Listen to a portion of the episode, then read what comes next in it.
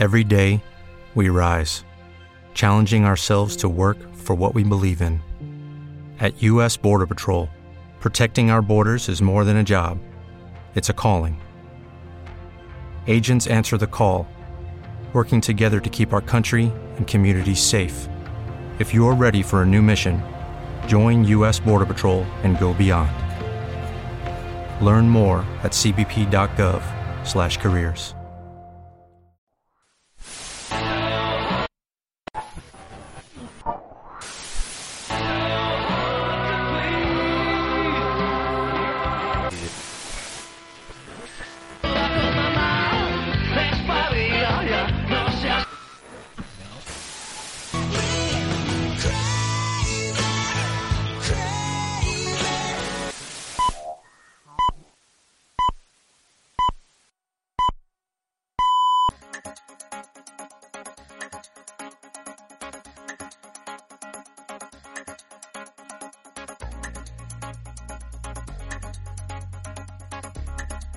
Aquí comienza El Travesaño con Albert Rivera.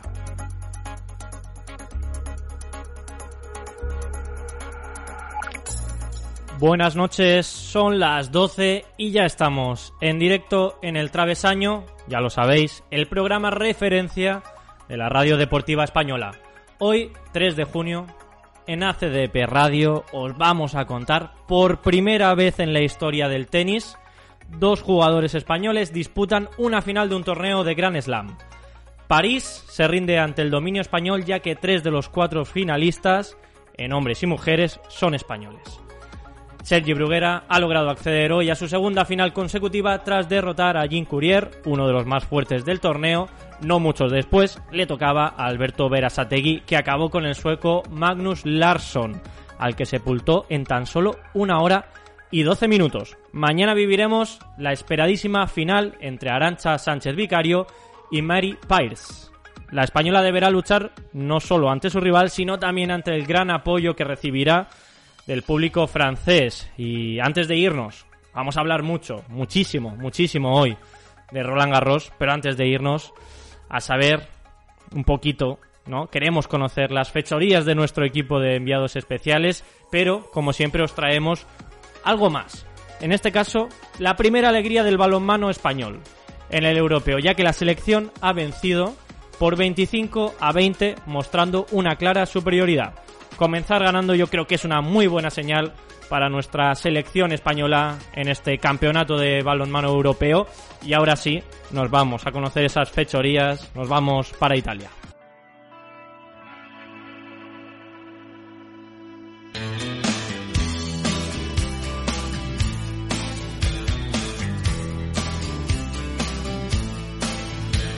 Y el Giro de Italia sigue avanzando en ese paso hasta las montañas, donde esperamos que, nuestro Miguel dé un golpe en la mesa en, este, esta carrera y que se vista de rosa, que queremos verlo de rosa este año, o no, en Eco Carrillo. Muy buenas. Pues es el deseo de todos. Buenas ser, Albert. Eh, buenas ser a, todas y a todos. Eh, saludos desde Lienz, desde este gran hotel. Que madre mía, cómo nos hemos puesto. Mira que hemos disfrutado hoy de la etapa, que, ha sido una etapa muy bonita, muy disputada en la escapada.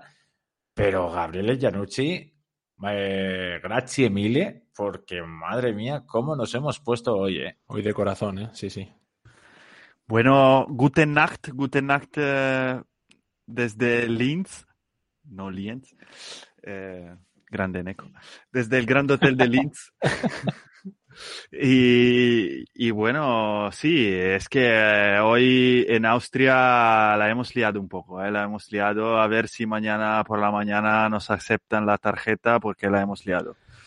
Peligro. Además que eh, peligro, peligro, peligro en Austria. Eh, además que también los austríacos me miran un poco mal, que no le gustan mucho los italianos, eh, pero bueno, hago, hago el español. Bueno, oye, eh, creo que más o menos, más o menos eh, podría, podría dar el pego, ¿no? Aquí eh, Gabriel, Gabriel como Jiménez, Gabriel Jiménez, en vez de Gabriel Janucci.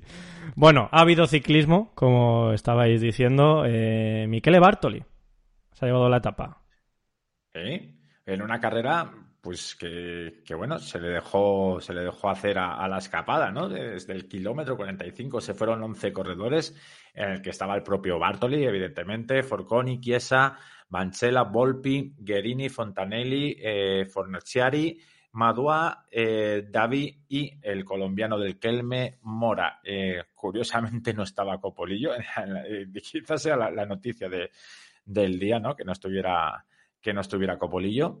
Y bueno, un grupo que, que, fue desde el kilómetro 45 hasta esa subida del Col del Bamberg, que de segunda categoría, pues que al final pues hizo que, que, que desapareciera ya toda la cordialidad entre los, entre los escapados. Esas rampas eh, duras destrozaron el, el, pequeño grupo, marchándosele el ganador de la flecha, de la flecha eh, Bramoncana y del Gran Premio Cerami, eh, Michele Bartoli, y quedando los demás desperdigados eh, en, varios grupos, en grupos de, dos, tres corredores, en el que solo, pues bueno, eh, Michele, Bartoli pues, se iba en solitario y que en el pelotón, pues quitando algún ataque de Pascal Richard y de Marco Pantani, el resto, pues eh, se contentaron con negociar como mejor pudieron las rampas y esperar, pues bueno, eh, la llegada de la cumbre lo antes posible y, que, y, que pasara la etapa cuanto antes hmm, mejor. Hmm. Y sí, espectacular fue la subida, espectacular fue la bajada. Madre mía, cómo se lanzó Bartoli a velocidades, nos decían, de, de más de 100 kilómetros por hora que en donde Chiesa y Volpi le quisieron imitar pues, y al final pues terminaron terminaron por los suelos. Chiesa, eh, perdón, eh, Volpi decía que he vuelto a nacer. Que, si no me agarro la hierba todavía estaría cayendo precipicio abajo. Miquel, eso da mucho miedo da mucho miedo y eh, hay que tener muchos bemoles para, para, hacer lo que, lo que han hecho hoy y, bajar tan, tan, tan, tan rápido. Eh, este puerto, recordemos que, era un puerto más, más suave que, el previsto inicialmente y por desprendimientos del que estaba previsto se ha puesto este puerto que, se, que han subido hoy eh, la bajada ha sido, como, como comentaba Nico, espectacular. Y Michele Bartoli, ¿no? Lo, estábamos comentando día sí día también. Michele Bartoli, Marco Pantani, corredores súper, súper aguerridos. ¿Te está gustando este episodio? Hazte fan desde el botón Apoyar del podcast de Nivos. Elige tu aportación y podrás escuchar este y el resto de sus episodios extra. Además, ayudarás a su productor a seguir creando contenido con la misma pasión y dedicación.